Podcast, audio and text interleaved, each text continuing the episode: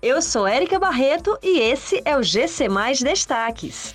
Passaporte da vacina será exigido por órgãos públicos a partir desta segunda-feira. Aeroporto de Juazeiro do Norte passará por ampliação.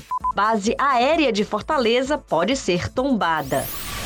A partir desta segunda-feira, quem quiser acessar qualquer equipamento público do Estado deverá apresentar o passaporte da vacina contra a Covid-19. A medida valerá para que a população tenha acesso a serviços como os oferecidos pelo VaptVupt e pelo IDT Cine.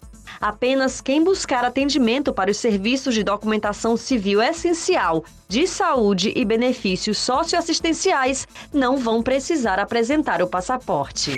O aeroporto Orlando Bezerra de Menezes, em Juazeiro do Norte, passará por reforma estrutural a partir do início de 2022. Será feita uma renovação completa do terminal. Atualmente, com 2.500 metros quadrados, o prédio vai mais que dobrar de tamanho, passando para 6.400 metros quadrados de área total depois das obras. Além dos acréscimos, toda a edificação existente passará por obras. O Instituto do Patrimônio Histórico e Artístico Nacional recebeu na última sexta-feira um pedido de tombamento da base aérea de Fortaleza, que fica localizado no bairro Aerolândia. O objetivo do tombamento é evitar destruição ou mutilação do equipamento militar, mantendo-o preservado para as futuras gerações.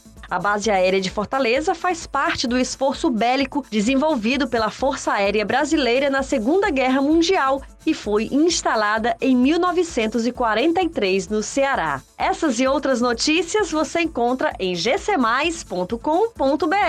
Até mais!